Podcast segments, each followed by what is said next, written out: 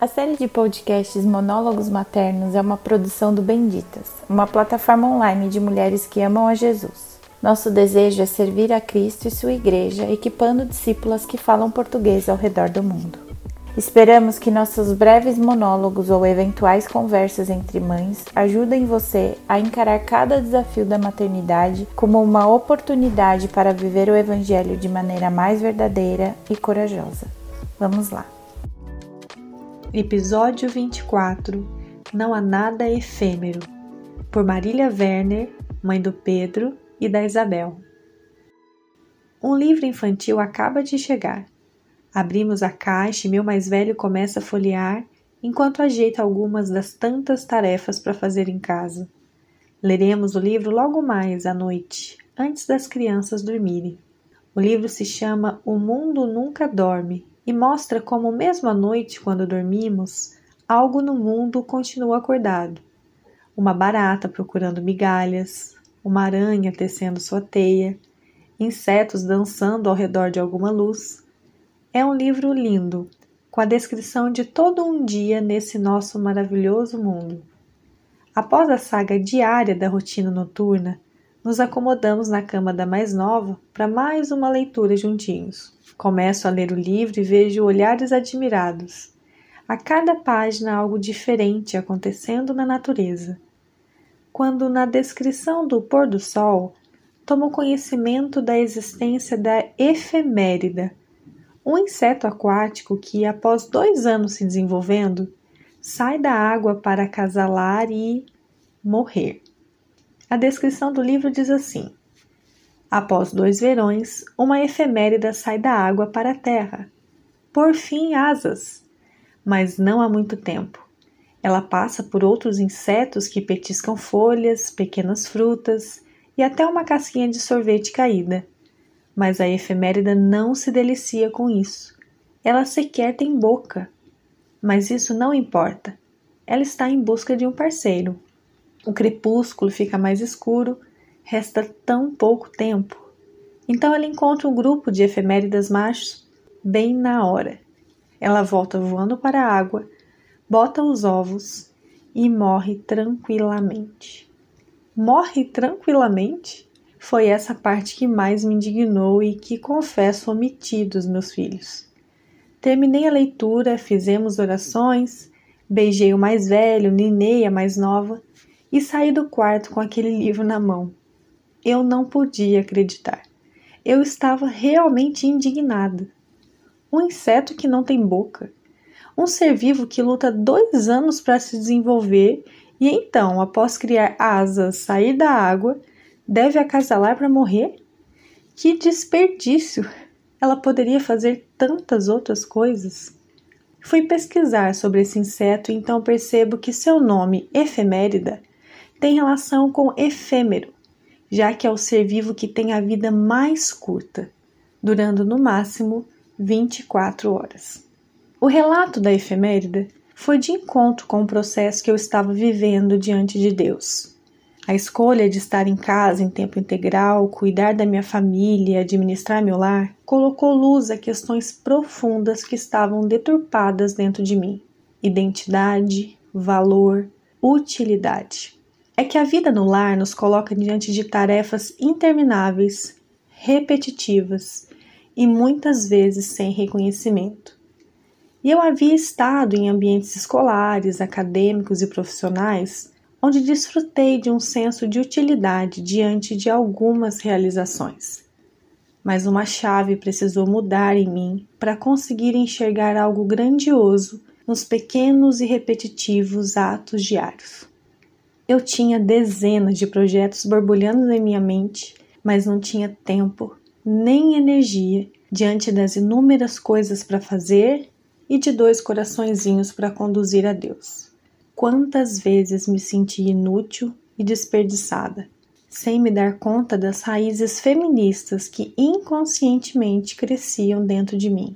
Por isso, me deparar com a vida curta e aparentemente insignificante da efemérida mexeu tanto comigo. Aquela morte para si mesma, após botar seus ovos, sua descendência, me levou a pensar nas inúmeras pequenas mortes que travo durante o dia ao lado dos meus filhos. Morte do egoísmo, do orgulho, do controle, da ira, da preguiça, aquela vida tão rápida, sem grandes realizações e desfrutes, afinal a efeméride nem tem boca, me levou a pensar no meu desejo de viver uma vida que não é em vão, o desejo de usar todo o meu ser para algo grandioso. O processo que Deus me conduzia e ainda me conduz abalaria muitas das minhas certezas a verdade de Deus me libertaria para realmente viver uma vida com propósito. O desejo de não viver em vão, de não desperdiçar minha vida, de me doar para algo maior que mim mesma, não é errado. Como filhas de Deus, somos co-criadoras com Ele, chamadas a criar, a desenvolver, a aprimorar, como forma de expansão do seu reino de amor, beleza, ordem e justiça. Quando nos entregamos ao senhorio de Deus, aceitamos, ou deveríamos aceitar, a sua autoridade.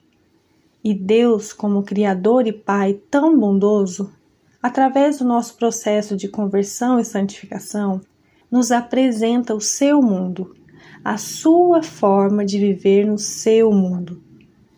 Paulo, em Romanos 12, 2, nos mostra esse movimento que deve acontecer dentro de nós quando nos rendemos a Jesus. Ele nos orienta: não se amoldem ao padrão deste mundo, mas transformem-se pela renovação da sua mente, para que sejam capazes de experimentar e comprovar a boa, agradável e perfeita vontade de Deus. Para vivermos a vontade de Deus, precisamos ter nossa mente renovada, reformada, reconstruída. E para sermos boas investigadoras da nossa mente, precisamos nos perguntar se tudo o que temos vivido tem sido nos padrões deste mundo ou à luz da palavra de Deus. Como é o casamento à luz da palavra de Deus? Como deve ser a maternidade à luz da palavra de Deus? O que é produtividade para Deus e utilidade e serviço e realização. O que é sucesso para Deus? O livro Como Me Sentir Produtiva como Mãe tem me ajudado a investigar minha mente e apontado a necessidade de conversão de muitos pressupostos dos quais baseava minha vida, mas que hoje estão incompatíveis com a vivência no reino de Deus. Logo na introdução, a autora afirma: eu pensava que o chamado de Deus para nós, a vontade de Deus para nós e o propósito de Deus em nos criar estava centrado em conseguir fazer as coisas, mas não estão. O chamado de Deus para você não é conseguir fazer coisas, mas usar bem o tempo. A vontade de Deus para você não é conseguir fazer coisas, mas crescer em santificação. O propósito de Deus para você não é conseguir fazer coisas, mas glorificar a Ele. Conseguir fazer coisas é parte de usar bem o tempo.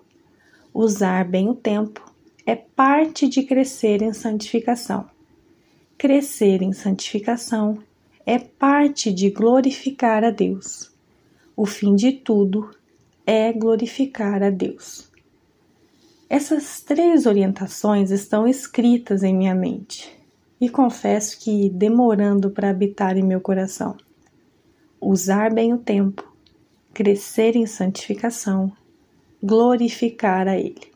O fazer muitas coisas, o ser útil, o realizar, são meras ferramentas para o fim de glorificar a Deus. Nesse sentido, as interrupções não atrapalham a produtividade. Os imprevistos e as inconveniências não atrasam a produtividade. Elas são o trabalho a ser realizado naquele momento. O que Deus espera de nós não são as realizações ou os frutos. O que Deus nos convida a fazer é sermos fiéis, é confiar, obedecer. E obediência não é o mesmo que eficiência. O nosso maior exemplo é o nosso Redentor Jesus, que não fez tudo o que podia fazer, mas que completou tudo o que lhe havia sido dado pelo Pai. Jesus viveu 30 anos para, após três anos de ministério público, morrer, ressuscitar e nos resgatar. Ele viveu seu chamado com propósito, obedecendo à vontade do seu Pai e o glorificando. Aquela efeméride viveu dois anos, para após dois dias sair da água, acasalar, botar seus ovos e morrer. Ela viveu seu chamado com propósito, obedecendo à vontade do seu Criador e assim o glorificando.